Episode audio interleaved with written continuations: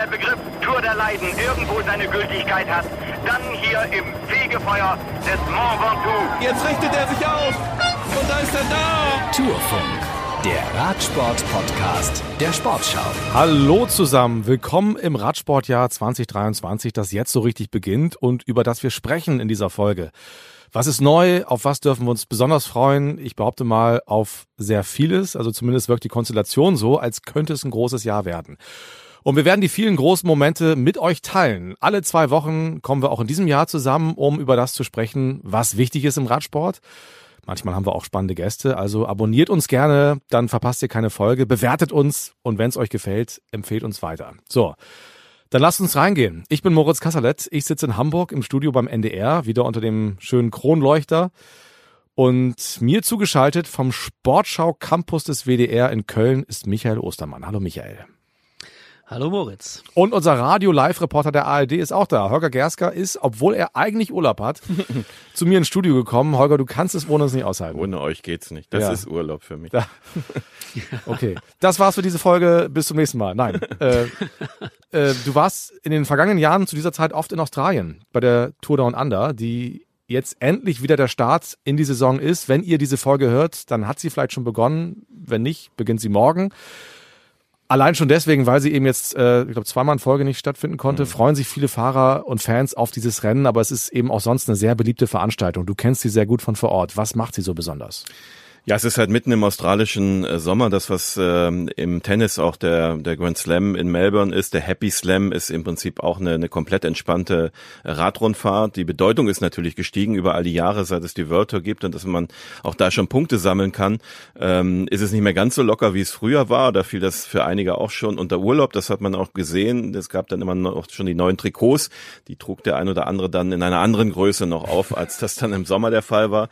Äh, das ist aber, glaube ich, seit schon seit einem Jahrzehnt vorbei, äh, seit das World Tour ist. Ähm, die Australier haben ja ihre Radsport-Heroes da immer vor der Nase, haben sie gefeiert, von äh, Stuart O'Grady angefangen, der inzwischen ja äh, Direktor ist der Rundfahrt und dann äh, Robbie McEwen natürlich und die, die es jetzt zuletzt gewonnen haben regelmäßig, weil sie im Januar eben auch schon in Form waren. Äh, Richie Paul, Simon Gerrans, ähm, Cadel Evans ist auch immer gern dort gefahren. Michael Matthews jetzt erstmals seit vielen Jahren wieder ähm, und ähm, äh, Caleb Ewan natürlich, äh, der auch ähm, letzten Wochenende da schon so ein Kriterium, was immer am Auftaktwochenende gefahren wird, äh, gewonnen hat. Und es sind halt äh, unglaublich viele Menschen an der Straße. Es ist eine ganz andere Atmosphäre als in Europa. Ähm, Ja, inwiefern?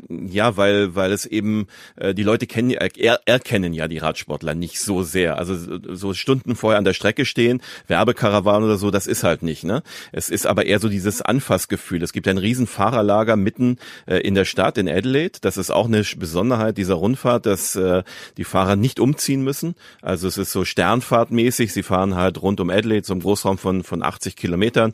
Äh, da sind die Etappenorte und sie kommen immer wieder zurück in ein und dasselbe Hotel. Immer das das äh, das Hilton, was mitten in Adelaide ist. Davor ist ein Riesenplatz und dort wird das Fahrerlager aufgebaut und das ist ein riesen Freizeitpark. Da schon die die Präsentation. Da gab es am Wochenende ein großes Konzert, was äh, immer ähm, auch in Australien dann Tausende, Zehntausende anzieht, weil das auch australische Stars sind. Vanessa Amorosi hat jetzt am Wochenende gesungen, die auch den Olympiasong Sydney 2000 Ich gemacht hat. sagen, das ist schon ein bisschen her. Die gibt's Ja, noch. aber die gibt's noch. Ja. Ja. aber das ist in Australien dann schon, ne, das, das sollte man dann auch nicht, äh, also das ist dann schon was, was die Leute anzieht. Und äh, rund um dieses Fahrerlager ist halt unfassbar viel los. In, in Deutschland würden die Leute ja niemals dahin gehen, sondern die würden an die Strecke gehen. Mhm. Ähm, und das gehört auch dazu, also diese, dieses Freizeitverhalten, dieses Gefühl. Und es ist integriert äh, eines der weltgrößten äh, Jedermannrennen, was es da gibt. Äh, ich weiß gar nicht, wer gerade Sponsor ist, es hieß immer Bupa Challenge. Ähm, das ist auch ein hartes Rennen, denn äh, die Temperaturen sind natürlich zum Teil wirklich mörderisch da. Äh, und 160 Kilometer zu fahren für so einen Amateurfahrer bei 40 Grad, das ist nicht ohne. Ähm, das ist, äh, das wird immer am, am vorletzten Tag, am drittletzten Tag der Rundfahrt. Also es ist eine tolle, tolle Veranstaltung, die dieses Jahr ein bisschen anders ist. Es ist alles so ein bisschen neu. Es gibt zum ersten Mal ein Zeitfahren zum Auftakt. Ähm, und es gibt auch nicht das traditionelle Ende an dem sogenannten Alpe d'Huez von Australien.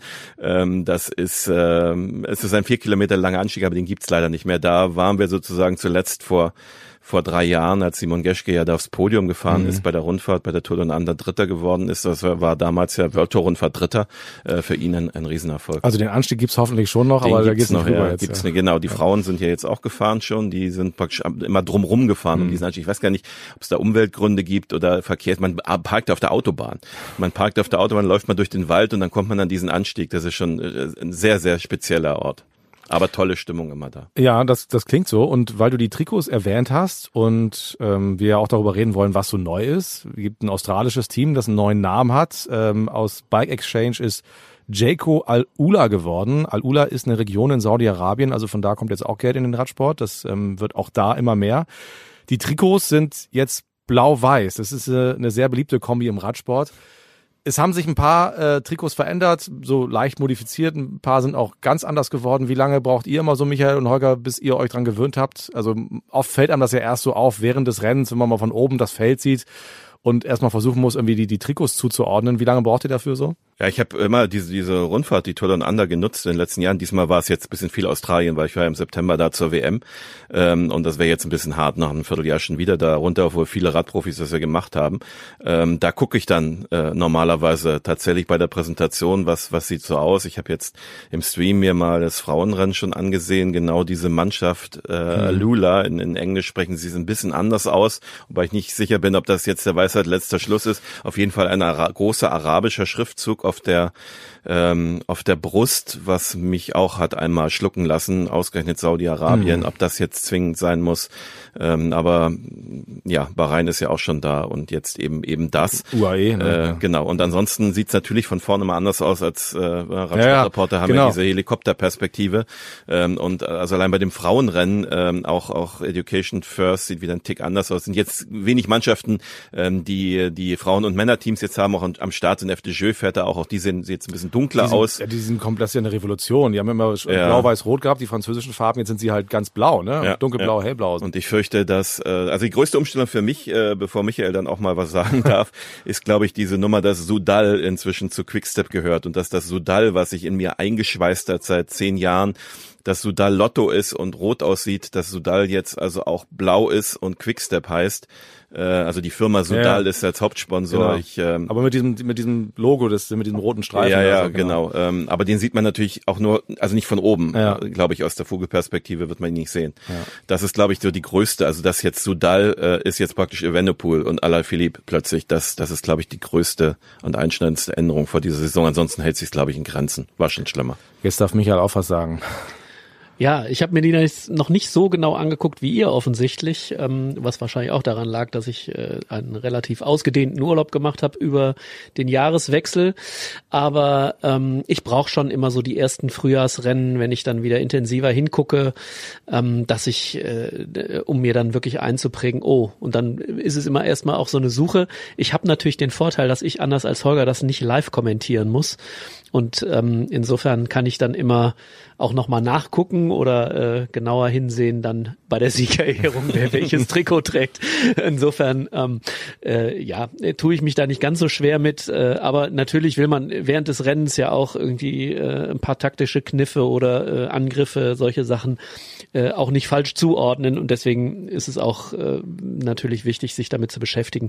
Aber das, bei mir kommt das immer so im Laufe des Frühjahrs ähm, bei den ersten Rennen, die ich beobachte, dann äh, präge ich mir so langsam auch die neuen Trikots ein. Ja, die meisten Teams sind auch sich treu geblieben. Also natürlich haben sie Modifizierungen vorgenommen, aber Bora Hans Grohe erkennt man auch genauso wie, wie Astana. Das ist das, dieses Türkis geblieben. Ähm, FDG haben wir angesprochen, das ist komplett anders. Und ähm, ich bin auch gespannt. Ineos hat sich so ein bisschen Bahrain Victorious angenähert. Also das ist auch ein bisschen mehr Orange drin.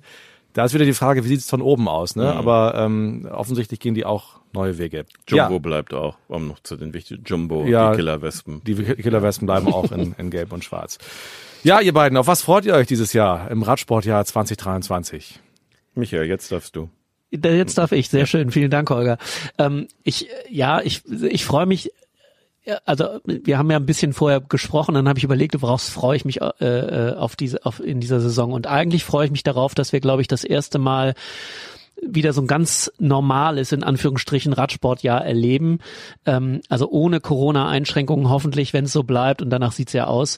Ähm, und das eben geht schon los mit diesem Auftakt in Australien. Das ist sehr weit weg, immer noch gefühlt hat man hier jetzt, äh, obwohl es diesen Winter ja sehr warm und mild ist, ähm, äh, das Gefühl, das ist eigentlich noch nicht Radsportsaison, aber natürlich äh, der australische Sommer. Und damit geht's dann schon los. Und dass das wieder möglich ist, darauf freue ich mich. Und ich freue mich, ich weiß gar nicht, ich kann gar kein Rennen nennen, auf das ich mich freue, weil äh, diese, diese, dieses Radsportjahr hat ja, ist ja so schön unterteilt, finde ich. Also das geht mit diesen Frühjahrsklassikern los, den belgischen Rennen dann schon äh, im Februar, äh, die, die großen Monumente im Frühjahr, dann kommt schon äh, direkt der Giro und, äh, und, und die Tour und dann, ehe man sich's versieht, ist man schon äh, bei WM und, und Vuelta. Und äh, insofern ist es so ein, ah, erstmal aufs Frühjahr und wenn das Frühjahr vorbei ist, geht's nahtlos in die Freude über über Giro und äh, die großen Rundfahrten. Also insofern kann ich da gar nicht so ein, so ein Rennen nennen, außer dass wir jetzt, glaube ich, wieder mal so eine ganze, wirklich ganze Saison äh, Radsport erleben und tolle Duelle wahrscheinlich äh, schon gerade auch im Frühjahr bei den Klassikern. Also da wird sich schon, ähm, ja, da wird sich die Lust auf Radsport dann schon wieder einstellen. Ja, der Sommer ist natürlich wirklich ein spezieller. Ähm, also wir haben das, glaube ich, hier vor ein paar Wochen schon mal besprochen, dass es im Prinzip von Ende Juni bis Ende August, äh, gerade in Deutschland, äh, entweder live oder im Fernsehen, jedes, jeden Sonntag ein ganz großes Rennen geben wird.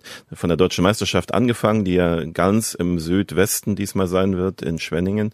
Ähm, dann die vier Wochenenden Tour de France. Die Sonntage sind auch mit sehr speziellen Etappen, nicht nur am letzten Tag Paris, äh, sondern eben auch die anderen drei Sonntage Sonntage haben jeweils eine, eine ganz besondere Etappe. Ähm, dann zwei Sonntage mit WM-Rennen, ähm, dazu also das Finale der Frauen natürlich, mhm. äh, der Tour de France. Äh, dann am letzten Juli-Wochenende, dann an den ersten beiden August-Wochenenden ähm, diese diese beiden WM-Rennen. Erst die Männer, dann die Frauen. Auch das ist ja ganz anders als sonst. Dann die Cyclassics in Hamburg und und schließlich dann die Deutschland-Tour mit dem Finale. Also jeden Sonntag im Prinzip durch den gesamten Sommer. Ähm, kann ich mich nicht erinnern, dass es mal so war. Und wenn ich eins rauspicken muss, worauf ich mich freue, ist es diese Weltmeisterschaft Weltmeisterschaft. Ähm, also ich kann mich noch erinnern äh, an 1991, als noch Bahn und Straße mal gemeinsam eine WM war. Ähm, und wir haben das ja jetzt bei den Europameisterschaften zweimal erlebt, auch in Glasgow, wo sie dieses Jahr sein wird, ähm, und jetzt in München, wenn diese Radsportfamilie zusammenkommt und wenn, wenn eben auch die Fahrer die Chance haben, Bahn und Straße zu fahren. Also dann meine ich jetzt nicht nur Philipp Ganna, ähm, der natürlich da diesen Spagat auch erstmal schaffen muss, aber auch viele wie Thomas Pitcock, ähm, der ja die Chance hat, dann wieder Mountainbike dort zu fahren und trotzdem auch auf der Straße zu fahren fahren. Das lässt der Zeitplan halt zu. Ähm, und zwischen Bahn und Straße gibt's ja noch viel mehr Wechsel. Und dass, dass man halt an einem Ort äh, diese Aufmerksamkeit auf diese Sportart lenkt in einer Zeit, äh, in den ersten beiden Augustwochen, wo, wo sportlich im Prinzip wenig passiert weltweit. Es gibt die Fußballwärme der Frauen, die ist in Australien, ist eine völlig andere Zeitzone, die das, das tut sich nicht weh. Ähm, und äh, ich glaube, das wird äh, zumal in Glasgow, Moritz, wir waren ja vor äh, jetzt fünf Jahren, fünf so lange Jahre, ist das mhm. her, mhm. ähm, äh, dort zu den Europameisterschaften, ähm, die werden das leben. Und ähm, das Schöne ist auch daran, ich habe ja im Fable auch für den für den Parasport, weil ich seit vielen Jahren die Paralympics begleite, dass äh, zum ersten Mal halt die die paralympischen Sportler richtig eingebettet sind in eine richtige UCI-Veranstaltung. Veranstaltung. Also es, auf der Bahn wird es eine Veranstaltung sein, es wird abends Finals ähm, der mit Handicap und der ohne Handicap geben und auf der Straße fahren sie halt denselben Kurs ähm, zum Teil und dieselbe Zielgerade und äh, das wird eine, eine Riesennummer dort. Ja, hoffentlich ist das Wetter besser als 2018. Da haben wir, glaube ich, also nur Regen gehabt, aber trotzdem war es halt voll und die Leute waren da und hat man schon gesehen, das ähm, war eine Veranstaltung, auf die, die, die Schotten zumindest Lust hatten und bei einer WM kommen wir ja auch eh die ganzen Radsportvolksnationen ja. auch, auch noch dazu. Also ich glaube auch die WM wird richtig gut. Der Giro wird, glaube ich, also kann sehr großartig werden dieses Jahr mit der Konstellation, wer da mitfährt, Roglic, Ivenepoel, aus deutscher Sicht äh, Lennart Kemner, der freie Fahrt bekommen soll. Also ja, Vlasov ist an seiner Seite. Genau, also das ist schon, das, das sieht erstmal nach einem echt guten Rennen aus. Also Tour ist sowieso immer immer toll. Und mich hat die, die Frühjahrsklassiker angesprochen ähm, und auch ja, erwartet ihr auch, also es hat sich ja in den letzten Jahren so herauskristallisiert, dass, dass wir viele Alleskönner haben, die auch wirklich alles machen. Also äh, Van Art, äh, Pogacar, Evenepoel, äh, Van die wirklich sowohl im Sommer bei der Tour als auch dann im Frühjahr, auch im Herbst bei den Klassikern groß auftrumpfen, die sich in den letzten Jahren schon gebettelt haben bei den, bei den Klassikern. Wird das dieses Jahr so weitergehen? Was glaubt ihr? Ja, ich bin ziemlich sicher, dass das genauso passieren wird, äh, weil die äh, äh, diese Generation, glaube ich, auch wieder den Radsport äh, äh, anders betrachtet. Also für die, äh, es gab ja dann äh, so in den Ende der 90er, Anfang der 2000er so eine Spezialisierung dann. Also die einen sind nur das gefahren, die anderen sind nur das gefahren im Großen und Ganzen. Und das hat sich geändert in den letzten Jahren und diese junge Generation, man sieht das ja auch, also so Van Art und äh, Van der Poel, die äh, Cyclocross äh, fahren, Pitcock auch. Ähm, und man sieht einfach, dass sie das, dass diesen Radsport so gesamt wahrnehmen und ähm, auch Bock auf diese äh, diese anderen Rennen haben und äh, jemand wie Pogacar, der ja im, im letzten Jahr bei der bei der Flandern-Rundfahrt da mit seinem Pokerspiel dann eben am Ende äh, äh ja mit leeren Händen dastand, der äh, wird sehr heiß sein, äh, da jetzt sozusagen damals, er war ja letztes Jahr schon eigentlich der Fahrer, der das Ding hätte gewinnen müssen. Er war äh, definitiv der Beste da im, im, im Feld. Und äh, der wird sicherlich zurückkommen und sagen, so, das, das will ich eintüten, das gehört, äh, äh, ja, die wollen das alles in ihren Palmares haben, wenn sie wenn sie am Ende äh, äh, ihre Karriere beenden. Und äh, insofern bin ich sehr sicher, dass wir auch die ganz Großen wieder sehen. Das Einzige, was ich so ein bisschen, und das haben wir auch schon öfter angesprochen, Holger vor allen Dingen, ähm, die beiden großen Teams, äh, Jumbo und UAE, haben schon wieder derartig aufgerüstet auch, dass die anderen, ähm, äh, ja, also wenn ich nur an Dylan van Baarle denke, der jetzt gemeinsam mit Van Aert bei den Klassikern da eine Doppelspitze bilden soll, der äh, Paris-Roubaix-Sieger vom vergangenen Jahr, ähm, dann ist man halt einfach da, was bleibt eigentlich noch für die anderen? Und das ist so ein bisschen die Gefahr, die ich sehe, dass man mh, zwar, ja, die Großen werden sich betteln, aber ähm, äh, es, man hat so das Gefühl, es entsteht schon so eine Art Monokultur und selbst äh, so ein Team wie Ineos ähm, tut sich ja inzwischen schon fast schwer. Muss man jetzt mal abwarten, natürlich, was mit Egan Banal ist, ob der ähm, in diesem Jahr schon wieder einigermaßen anschließen kann an das, was er vor diesem grausamen Unfall war. Mm, aber äh, das sind so Sachen, wo ich denke, ah, das könnte dem Radsport insgesamt ein bisschen schaden, wenn immer sozusagen die gleichen, da sind wir wieder bei den Trikots, die gleichen Trikots äh, da vorne sind und die anderen Teams im Grunde, äh, ja, ich will jetzt nicht sagen Füllmasse, äh, sind, sondern ähm, ja, dass da nicht, dass da nicht viel übrig bleibt. So, das ja. könnte eine Gefahr sein. Ist mir jetzt auch bei der Präsentation von DSM so durch den Kopf gegangen. Äh, eine Mannschaft, die ja das Niveau noch vor ein paar Jahren mit als damals Sunweb und davor Giant ähm, das Niveau in vielen Sparten mitbestimmt hat. Äh, wir wissen ja, dass mit Marcel Kittel, John Degenkolb, die haben ihre Erfolge da gefeiert. Äh, die sind inzwischen, wenn man sich die Namen anschaut und wen die jedes Jahr verlieren, dass jetzt so Romain Bardet natürlich jetzt wieder als der große Hoffnungsträger gehandelt wird, gefühlt seit einem Jahrzehnt. Und das ist es dann fast auch schon. Und äh, ansonsten sagen sie schon von sich aus, wir können eigentlich immer nur gucken und mitfahren und müssen offensiv fahren und ansonsten bleibt uns nicht viel. Äh, das ist, es ist schon bitter für so eine Mannschaft. Und wenn man sich mal vergleicht in Amerika, äh, in, in den Mannschaftssportarten, wenn, wenn so die Neulinge, die, die stärksten Junioren, sage ich jetzt mal, verpflichtet werden, dieses Draft-System, das immer die schwächste Mannschaft des Vorjahres den First Pick hat, im Radsport ist inzwischen komplett äh, das eingebürgert, dass diese reichen Mannschaften sich wirklich komplett äh, die Besten bedienen äh, an den besten bedienen können. Nicht nur solche Wechsel wie von Bale, sondern eben die Jüngeren. Also Juan Ayuso war jetzt sicherlich das größte Talent, was aus dem Nachwuchs kommt, fährt jetzt als Helfer für Pogacar. Ähm, mhm. Der wird natürlich erstmal ein Jahr gucken, dem wird man wahrscheinlich auch sagen, pass mal auf, Tourhelfer, Vuelta bist du Kapitän. Ähm, war ja schon, ist ja vorn mitgefahren äh, voriges Jahr. Ähm, und, ähm, und das ist mit anderen auch so. Also dass im Prinzip diese großen Mannschaften inzwischen so viel Geld haben, ähm, dass sie, dass sie halt äh, die besten U23 U23 gibt's ja kaum noch, die wirklich U23 ausschöpfen, sondern die besten 18, 19, 20-Jährigen vom Markt wegpflücken ähm, und die alle erst einmal als Helfer äh, für die sowieso schon vorhandenen Stars eingesetzt werden. Und ähm, wir werden sicherlich gleich noch über das neue Punktesystem der UCI sprechen. Ja. Äh, das, das kommt der Sache natürlich auch nicht zugute, dass da jetzt für die Top 20 Fahrer äh, Punkte vergeben werden, weil da zählen die auch noch alle mit. Da wird also auf diesem Level der Abstand auch noch mal viel größer. Ähm, und ähm, das ist halt ein bisschen schade, aber ich, ich hoffe nur, dass der Trend nicht dahin geht, dass jetzt äh, die Emirate eine große Mannschaft haben, Bahrain und wer weiß, wie die saudischen Geldgeber äh, mit diesem Aust noch australischen Team umgehen. Dann fahren am Ende äh, die diese arabischen Länder mit ganz viel Geld und äh, ohne die Radsportkultur ähm, mit dem mit dem prall gefüllten Portemonnaie die die Siege ein hoffentlich geht es nicht dahin. Noch gibt's diese belgisch, französisch, niederländischen Konterparts, aber man sieht natürlich, ähm, wie, wie eng das wird, so von Jahr zu Jahr. Ich glaube auch Patrick Lefevre ist dankbar, dass er Evenepoel und Alaphilippe hat und, und sie wirklich ganz früh auch schon hatte, gerade bei Evenepoel, weil ich fürchte, dass der auch auf kurz oder lang, trotz Sudal jetzt, da nicht mehr mithalten kann. Und das sehe ich so als die größte Gefahr für diese, die nächsten Jahre und auch dieses Jahr im Radsport. Mhm. Vor dem Hintergrund ist wahrscheinlich auch ganz interessant, das, was äh, Bora Hans Grohe jetzt ähm, gerade äh, verkündet hat, dass sie mit einem äh, großen österreichischen Energy Drink Hersteller, ich lasse den Namen jetzt mal weg, äh, Rasenballsport wird er im Fußball abgekürzt.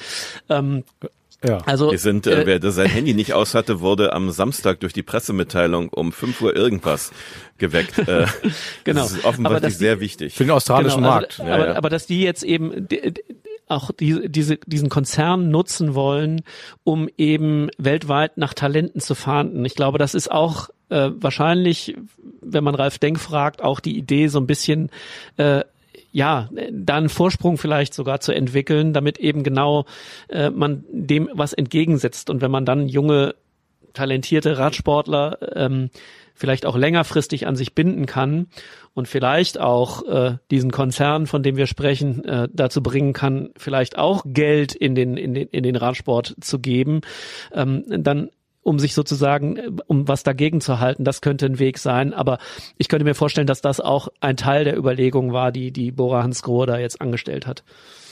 Ja, jetzt sind wir so ein bisschen abgeschweift, super spannend ähm, und haben wir immer mal wieder thematisiert und das werden wir sicher auch nochmal in einer, in einer gesonderten Folge machen, was sich da eigentlich in dieser Hinsicht gerade im Radsport, ja generell im Sport, aber eben speziell auch im Radsport tut.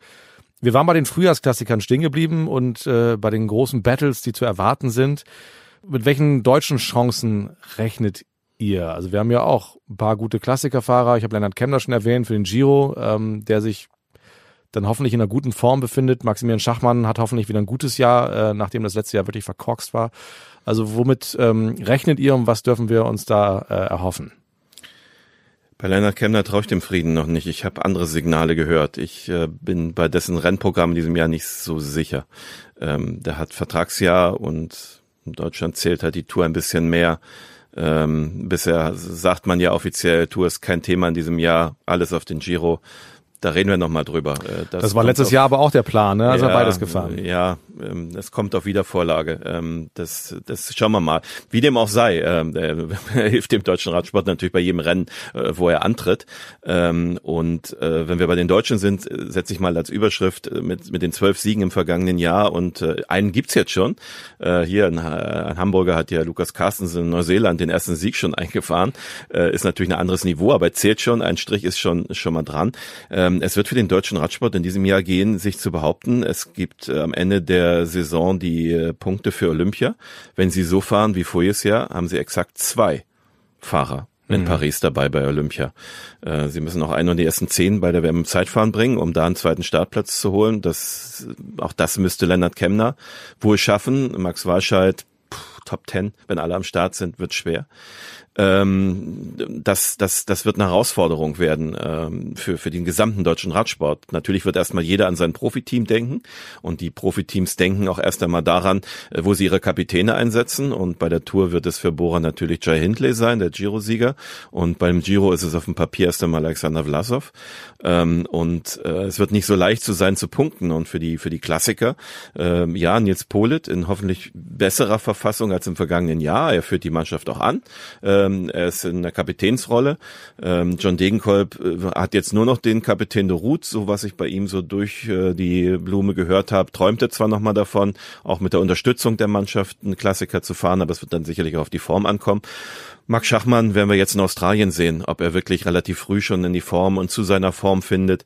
Ähm, die, die Rennen, in denen er gepunktet hat, kamen ja auch immer relativ früh im Jahr. Paris-Nizza ja. hat er zum Beispiel ja zweimal gewonnen.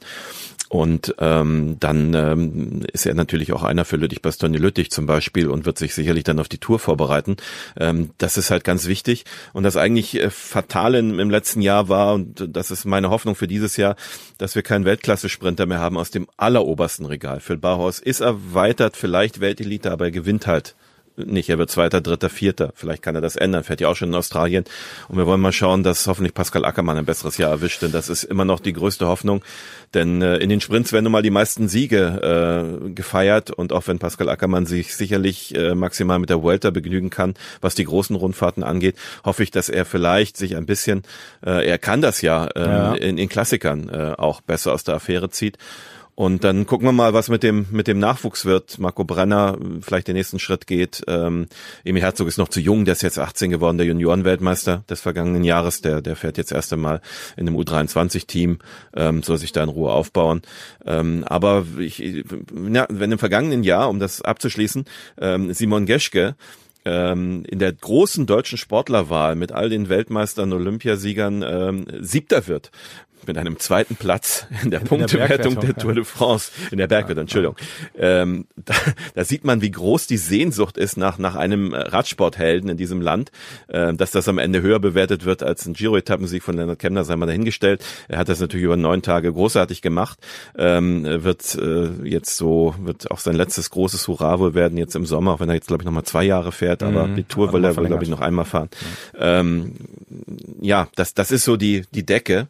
Ähm, die haben jetzt sicherlich noch zwei, drei vergessen, ähm, aber ähm, die müssen schon alle, alle funktionieren. Es ist jetzt nicht das Jahr, wo man jetzt sagt, äh, die Deutschen gehen mit Hoffnungen in die Klassiker, um irgendeinen zu gewinnen und schon gar nicht in die großen Rundfahrten auf Gesamtwertung. Ähm, auch bei allem Respekt vor Lennart Kemner. Ich hoffe, dass er das irgendwie durchzieht, aber ich fürchte, äh, sein Talent ist es tatsächlich, diese freie Rolle, Etappen zu gewinnen, Klassiker zu fahren. Ähm, aber er soll sich ausprobieren und wir sind sehr gespannt. Ja, das haben wir ja auch schon öfter besprochen und ich teile deine Einschätzung da äh, zu 100 Prozent. Und ähm, um, was die Sportlerwahl angeht, also Simon Geschke ist, glaube ich, auch geehrt worden für das, was er sozusagen als Sportler nach außen präsentiert hat. Da ist, glaube ich, gar nicht so sehr die Tatsache, dass er äh, jetzt nur in Anführungsstrichen Zweiter geworden ist in dieser Bergwertung. Ähm, ich glaube, dass er, also dieser Kampf, den er geliefert hat, die Emotionen, die das ausgelöst hat, und du hast recht, da mag eine Sehnsucht dahinter sein. Ich fürchte halt, ähm, und da bin, wir haben, in Sachen Lennart Kemner haben wir da auch öfter schon gesprochen und im Zweifel wiederholen wir uns da. Ich nehme das jetzt trotzdem nochmal in Kauf. Auch da, ich finde das ja richtig, wie sie jetzt unabhängig davon, ob er nun wirklich, ob es bei dieser Planung bleibt, Giro, dass man sagt, langsam als Co-Kapitän erstmal Vlasov ist äh, der nominelle Kapitän für den Giro und wenn er den Giro fährt, Kemner das ist ja zumindest im Moment das noch, was offiziell angekündigt ist, ähm, dann ist er erstmal der Co-Kapitän, er soll gucken, wie er sich da aufhört, damit man ihn auch nicht zu schnell da wieder in so eine Situation bringt. Und wir haben das öfter gesagt. Wir wissen auch, dass er ähm, mental äh, äh da wirklich auch Stabilität aufbauen muss. Das äh, traue ich ihm auch durchaus zu. Aber lasst ihn langsam kommen. Und wenn er jetzt plötzlich sozusagen das ganze Gewicht ich muss den deutschen Radsport irgendwie ähm, retten, in Anführungsstrichen, äh, auf sich spürt, könnte das kontraproduktiv sein. Und bei den Klassikern, also ja, Nils Polit ist äh, sicherlich ähm, ein großartiger Fahrer, aber wir haben es ja schon gesagt, also ähm, ja, Paris-Roubaix ist natürlich auch immer äh, ein Glücksspiel in einer gewissen Weise, aber mal ernsthaft, was soll er mit der Mannschaft äh, Bora Hans Grohe ausrichten, wenn eben äh, Van Aert und äh, äh, äh, Dylan van Baarle äh, gemeinsam dann eine Doppelspitze bilden bei, bei Jumbo beispielsweise. Mhm. Also das ist halt wirklich, und das, da sind wir wieder bei dem Punkt. Also äh, da hat die Mannschaft dann am Ende halt auch nicht die Breite im Vergleich zu diesen großen Teams, um ihn da zu unterstützen. Das ist das, was ich meinte. Also ähm, an einem guten Tag, Nils Pullet in, in Topform, er hat das ja auch schon bewiesen als Zweiter, ähm, kann der natürlich vorne mitfahren. Aber wenn die anderen Teams gut durchkommen, also die großen Teams gut durchkommen mit den, mit den großen Fahrern, dann wird es verdammt schwer, da äh, überhaupt aufs Podium zu kommen. Traue ich ihm zu, keine Frage, aber hat's ja schon geschafft, ne? ne? Ja, eben, genau. Ja. ja. ja, genau. Ich sage, also war aber auch, wirklich eine andere Zeit. Gefühlt genau. war vor Corona, nach Corona die ja, die, die Generation der Wunderkinder, der Alleskönner, äh, die jetzt ja nicht schlechter werden äh, und es werden gefühlt auch immer mehr.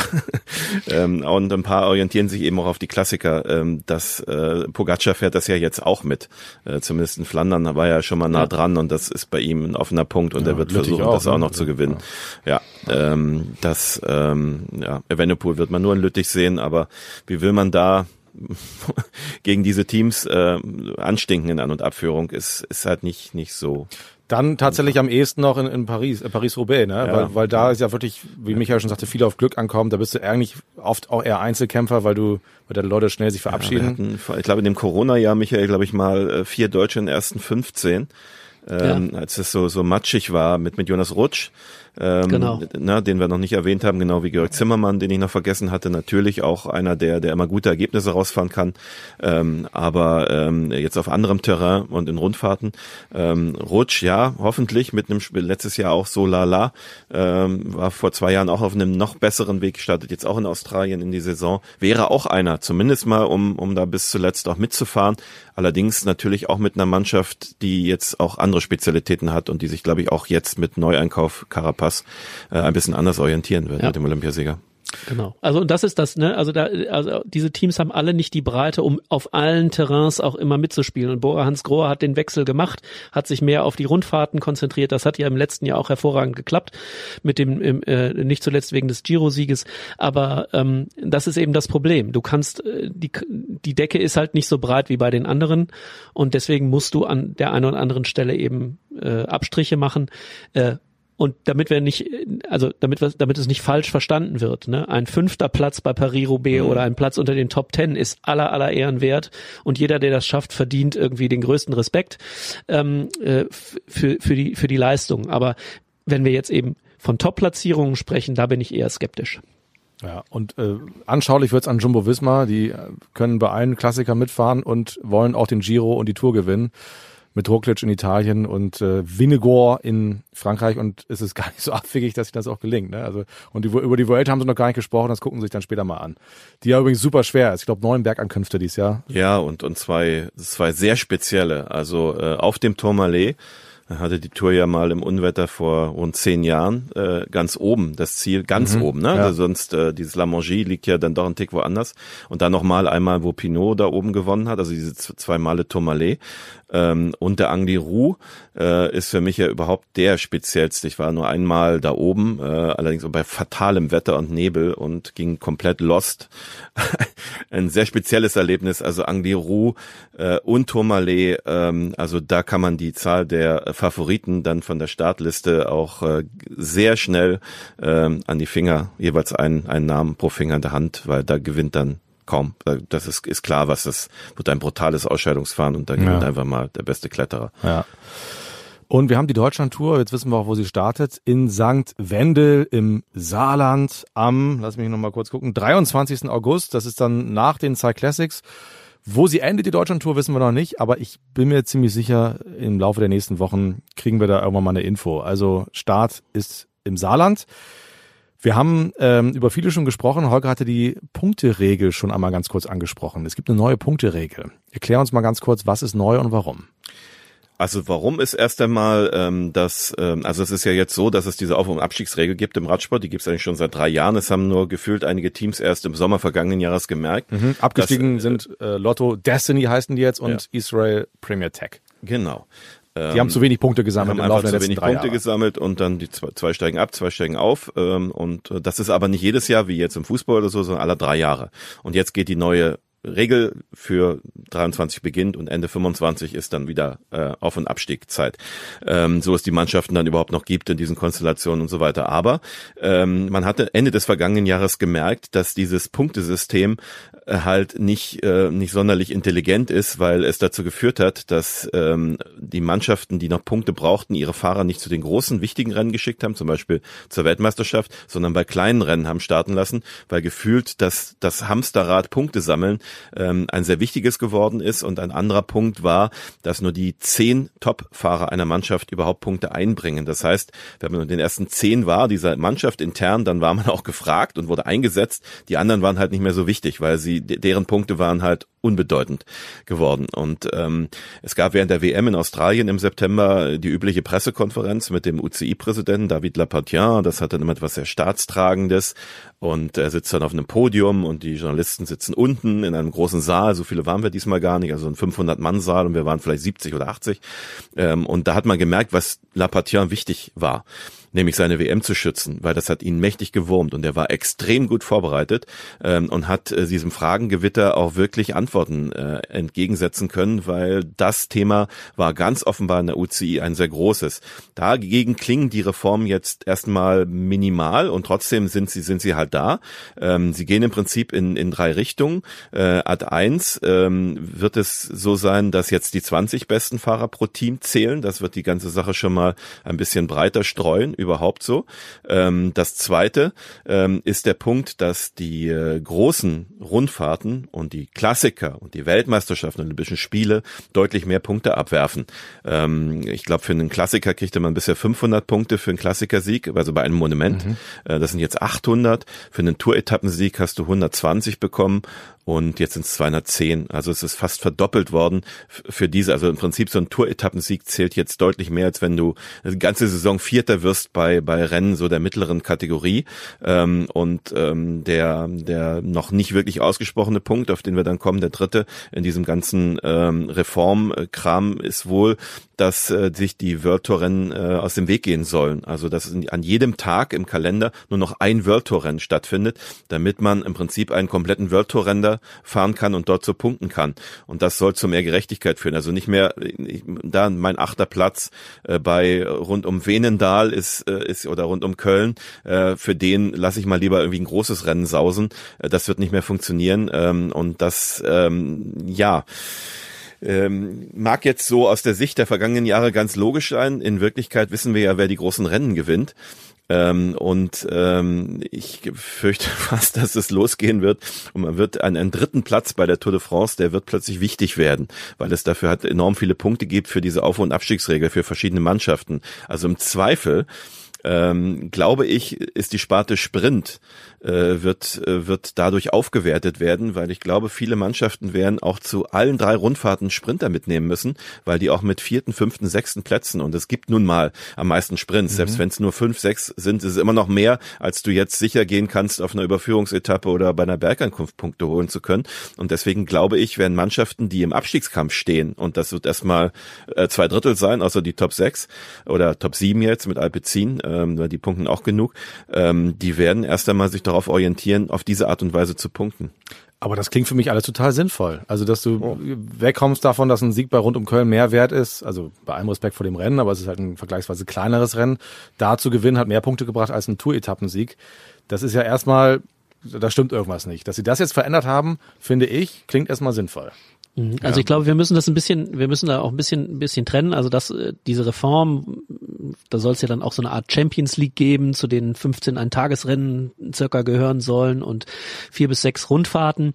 Ähm, äh, das gilt ab 2026, also dann sozusagen in der nächsten Punktevergaberunde. Äh, das ist zumindest der Plan. Und jetzt ist vor allen Dingen so, dass dass du eben halt bei diesen bei diesen Grand Tour Etappen bekommen jetzt auch die ersten 15 Platzierten äh, Punkte. Bisher waren das fünf. Und bei den World Tour Etappenrennen ähm, waren es nur die ersten drei, werden jetzt die ersten zehn in der Wertung sein, die da Punkte kassieren. Äh, insofern werden diese, diese Rennen aufgewertet und äh, das klingt tatsächlich sinnvoll, weil man eben diese großen Rennen äh, äh also man, ne, Caleb Ewan startet dann nicht äh, bei irgendeinem zweitklassigen Rennen, um da mit Sicherheit den Sprint zu gewinnen und zu punkten beispielsweise, sondern er kann eben äh, auch wenn er Zweiter, Dritter, Vierter wird bei einem Sprint, wo alle großen Sprinter am, am, am Start sind, macht er ordentlich Punkte. Das ergibt schon schon Sinn. Ähm, ist aber auch nicht witzig für die kleinen Rennen ist nicht witzig für die kleinen Rennen. Aber jetzt ist, und da sind wir ja bei der, äh, genau bei dem Punkt. Also, wenn wir dann auch haben, sollen irgendwie nicht mehr gleichzeitig äh, äh, World Tour Rennen gegeneinander antreten und so. Es wird eine Verdichtung geben. Ähm, aber äh, auch da äh, streiten wir ja schon länger oder diskutieren länger darüber, äh, muss der Radsport das nicht machen. Also zum Beispiel so eine Champions League, äh, Richard Plügge äh, von äh, oder Plüche, wie, wie spricht man das aus in Holländisch? Ihr, ihr Radioexperten, ich muss es immer so aufschreiben. also der Präsident der der der der Teamvereinigung, der spricht vom Radsport als schlafender Riese, den man nur wecken muss. Ich lasse das jetzt mal dahingestellt, ob das wirklich so ist, also ob man wirklich das Businessmodell Radsport tatsächlich ähm, so viel mehr Gewinn abwerfen kann für alle als es das bisher tut. Aber äh, eine, ein, den, den Kalender zu verdichten auf, auf, der, auf der obersten Ebene, ähm, ergibt zunächst einmal aus rein ökonomischen äh, äh, aus ökonomischer Sicht und Vermarktungssicht durchaus Sinn. Du hast recht, Holger, der Unterbau, die kleineren Rennen, wo sich ja auch der Nachwuchs sozusagen dann messen kann. Ähm, äh, und die bekommen, die, für die wird es schwieriger und die Frage ist, beißt sich die Katze da nicht am Ende in den Schwanz oder tun die sich nicht am Ende, äh, ähm, ja, also man, man wertet das eine auf und das andere wird so abgewertet, dass am Ende nichts mehr nachkommt. Aber wir haben auch gesehen, dass eben 18, 19-Jährige jetzt auch direkt den Sprung in die World Tour schaffen und vielleicht ist das der Trend, der dann äh, äh, am Ende oder in drei Jahren, wenn dann diese Reform die ja auch noch nicht äh, 100 Prozent ausgearbeitet ist, äh, wenn die dann kommt, äh, ist das dann nicht vielleicht eh noch weiter verbreitet. Also ja, wie immer, ähm, schwer zu sagen und eine Glaskugel haben wir alle nicht, aber es ist klar, äh, es wird sich verdichten auf die großen Rennen und äh, auf die wichtigen Rennen, die wir auch kennen. Und es wird zu Lasten äh, von Rennen gehen, die eben nicht diesen Status haben. Und jetzt sind wir dann beim nächsten Thema, also die, die, die ne, was passiert mit den deutschen Rennen, die ja alle nicht äh, ähm, Frankfurt und und äh, Cyclassics ausgenommen diesen World Tour Status haben. Was passiert mit denen?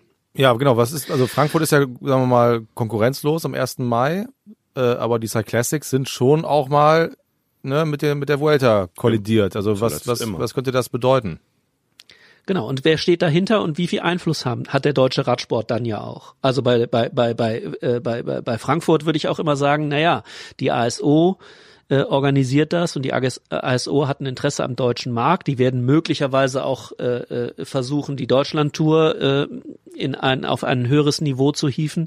Ähm, das könnte ein Vorteil sein, dass man die ASO da als Fürsprecher hat, aber so ein Rennen wie Hamburg hat vielleicht nicht den Einfluss und der Bund Deutscher Radfahrer hat sicherlich auch nicht den Einfluss, da sind wir uns, glaube ich, einig, äh, da für den deutschen Radsport äh, viel zu bewegen. Und da wird's dann schon kritisch.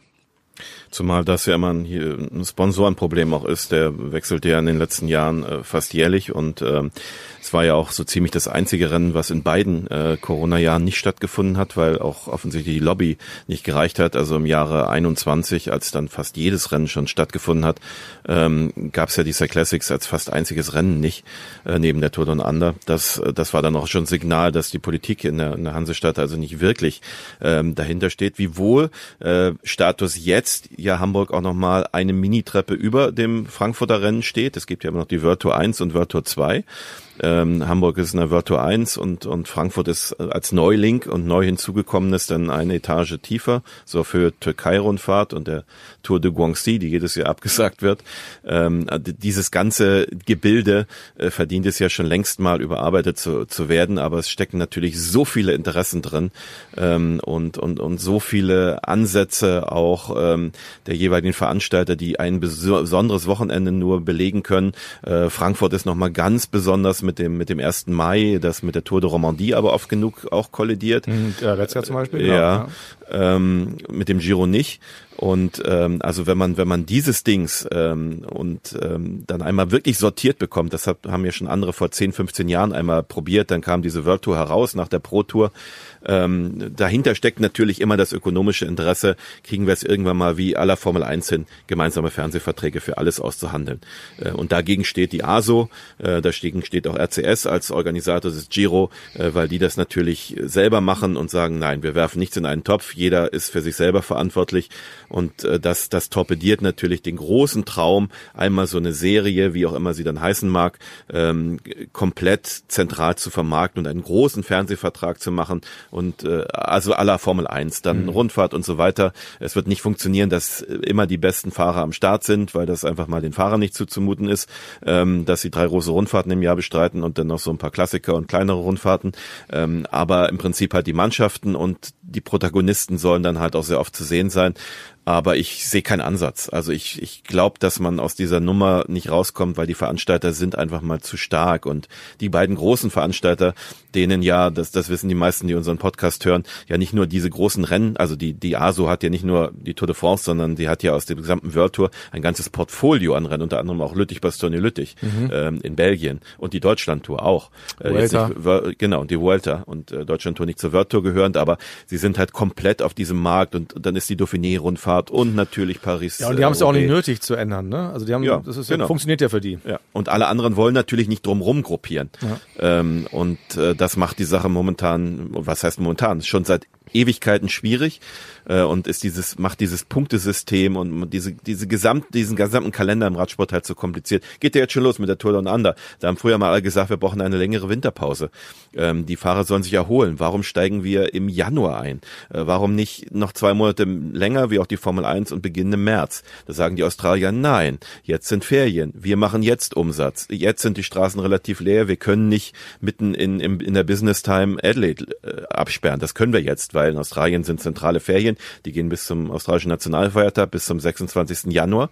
Äh, und das ist der letztmögliche Termin, da diese Rundfahrt überhaupt stattfinden kann.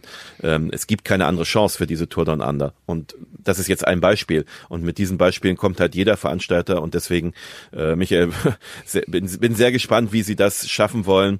Äh, Im Zweifel sagen sie, okay, dann World Tour ohne euch. Ja, ich teile deine Skepsis, ähm, absolut. Das, da ist, und das ist halt die Krux, ne? also die, die unterschiedlichen Interessen lassen sich im Radsport sehr, sehr viel schwieriger unter einen Hut bringen und mit der Macht der ASO vor allen Dingen, aber auch, äh, äh, du hast es gesagt, RCS, ist das sehr, sehr schwierig. Und natürlich könnte man jetzt hingehen und sagen, die ASO übernimmt jetzt alles und äh, macht dann den zentralen Vermarkter. Aber das, das werden, also die haben ja auch nicht überall die Expertise. Also äh, die Flandern Classics äh, werden sich äh, kaum äh, an die Franzosen verkaufen, sage ich jetzt mal. Ähm, insofern, äh, ja, äh, also der, der Versuch, die Verdichtung äh, ich glaube, das muss kommen, damit der Radsport irgendwie in dieser äh, modernen Sportwelt, und das kann man jetzt beklagen oder äh, für gut heißen, ich lasse das jetzt mal dahingestellt, um sichtbar zu bleiben bei der Konkurrenz, die es im Moment gibt. Und äh, so muss es zu einer Verdichtung kommen. Es muss tatsächlich so eine äh, eine, eine, eine Klarheit in den Kalender kommen, die die Leute, die sich jetzt nicht so intensiv mit Radsport beschäftigen äh, und nicht traditionell dem Radsport äh, zugewandt sind, dass, damit die auch verstehen, was da passiert. Ähm, äh, aber äh, du hast recht, das scheitert ver vermutlich, was die Zentralvermarktung angeht, eben oder mit Sicherheit an den, an den unterschiedlichen Interessen und Interessengruppen, die da eine Rolle spielen. Und es gibt ja auch äh, teilweise sich gegenüberstehende Interessen im Radsport selbst. Ne? Also zum einen haben wir die Bestrebungen, den Radsport mehr zu globalisieren, neue Märkte zu erschließen, Süd-, Mittelamerika nicht außen vor zu lassen, Asien natürlich ganz wichtig, Afrika wird sicherlich auch immer mal ein größeres Thema.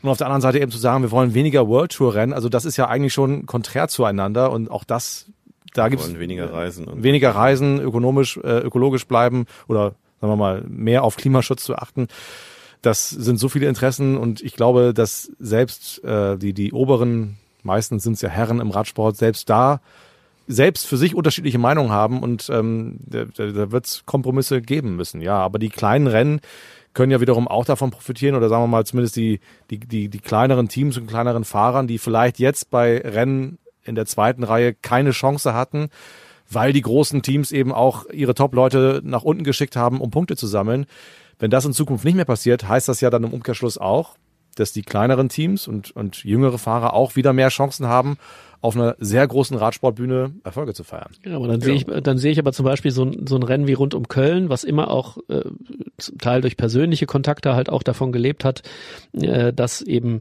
einige World Tour Teams natürlich nicht mit ihren Top-Leuten zwingend, aber eben halt äh, doch ein Team hier hingeschickt haben. Ähm, wenn die jetzt sozusagen an Bedeutung verlieren noch weiter, dann wiederum kommen tatsächlich nur die kleineren Teams. Das ist für die kleineren Teams gut. Für den Veranstalter selbst bedeutet es aber auch, ich tue mich schwerer damit, das mhm. zu vermarkten und in, in, äh, in, in, ins Fernsehen zu bringen oder sonst irgendwie ähm, äh, äh, sichtbar zu machen. Ja, also das ist echt, das ist echt kompliziert. Ich habe auch keine Lösung dafür. Ähm, bin auch froh, dass ich das nicht lösen muss. Aber ähm, äh, also die verlieren zum Teil eben halt auch an Attraktivität, dadurch, dass die World Tour Teams sagen, na gut, ist jetzt auch nicht mehr so wichtig, dass wir, äh, dass wir bei diesen kleineren Rennen am Start sind. Ich glaube, nur eins äh, ist, glaube ich, die größte Chance, die es je gab, äh, diesen Radsport zu sortieren, ähm, die besteht jetzt, weil ich glaube, dass äh, David Lapartien als UCI-Präsident, auch wenn er manchmal auch merkwürdige Auftritte pflegt, Ähm, der spricht die Sprache der ASO und zwar auch im buchstäblichen Sinne. Ähm, der hat wirklich gute Kontakte ähm, und der ist einer, der sich auskennt. Er war ja früher Präsident des französischen Verbandes und kennt deswegen eben auch die andere Seite. Ähm, und äh, also wenn einer dieses Geflecht irgendwie zusammenbringt und äh, und wenn man wenn man halt irgendwie erschafft äh, aus ähm, den den großen Veranstaltern und mit Flanders Classic mit mit der RCS und der ASO hast du im Prinzip dann glaube ich 70 80 Prozent der Tour Rennen unter einem Dach. Wenn man diese drei zu einem Joint Venture, wo, wo jeder irgendwie unterschiedliche Anteile einbringt, ähm, also es irgendwie so zu sortieren und zu lösen, äh, wenn, dann klappt das jetzt, äh, weil seine Vorgänger als UCI-Präsident waren dazu fachlich gar nicht in der Lage, äh, da mitzureden. Ähm, und wer weiß, was, was mal als Nachfolge gedacht wird, denn äh, Lapartien äh, munkelt man ja auch, äh, ist einer der möglichen Kandidaten, Thomas Bach nachzufolgen im IOC, nicht gleich als Präsident, aber von den Europäern aufzubaut zu werden als dann übernächster Präsident. Ähm, deswegen, also wenn nicht jetzt, äh, na, dann da was er angepackt hat in den letzten Jahren von der von der Champions League auf der Bahn äh, über die Stärkung der Frauen World Tour ähm, bis also den Druck zu erzeugen auf die Veranstalter, dass jetzt der Frauen World Tour Kalender ja fast schon identisch ist mit den Männern, äh, bis dahin, dass diese Ab- und Auf- und Abstiegsregelung wirklich durchgepeitscht wurde, was ja auch nicht viele geglaubt hatten. Das das hat halt funktioniert in den nächsten Jahren und deswegen also wenn es irgendwann jetzt klappen könnte, ähm, dann dann dank dieses dieser UCI-Führung, die wir momentan haben. Es ist so schön, dass wir so viel reden können über den Radsport ähm, und zwar über die Rennen hinaus. Also wir reden nicht nur über die Ergebnisse, sondern auch über Entwicklungen und ähm, so viel gesprächswertige Themen, die wir hier haben. Und das machen wir mit euch im Tourfunk alle zwei Wochen. Wir haben eine E-Mail-Adresse. Ihr könnt uns gerne schreiben, wenn ihr mal Fragen habt, Themenvorschläge, Anregungen, Kritik in beide Richtungen, also positiv und auch negativ, dann schreibt uns gerne an tourfunk.sportschau.de das war's für dieses Mal. Holger, ich wünsche dir noch einen schönen Urlaub. Schön, dass du da warst, obwohl ja der Urlaub jetzt eigentlich schon wieder fast vorbei ist, nachdem diese Folge ja, jetzt, im Kasten ist. Ja. Michael, schöne Grüße. Äh, ich, du sagtest im Vorgespräch, du bist im Erdbeerzimmer. Was ist da los? ja, das ist unsere sogenannte Erdbeer-Lounge. Die heißt so, weil hier rote Sessel drin stehen. Äh, ah. Ist aber ein sind, Raum, sind der auch vollgestopft ist mit Technik, ist also klingt romantisch. Sind das Massagesessel? Sind das nee, die nee, berühmten nee, Massagesessel vom WDR? ah, da sage ich jetzt lieber nichts zu. Also äh, nein, sind, sind sie nicht. okay. Michael, Holger, herzlichen Dank und äh, euch da draußen vielen Dank fürs Zuhören. Bis zum nächsten Mal. Adios. Tschüss. Tschüss. Wenn der Begriff Tour der Leiden irgendwo seine Gültigkeit hat, dann hier im Fegefeuer des Mont Ventoux. Jetzt richtet er sich auf und da ist er da. Tourfunk, der Radsport-Podcast der Sportschau.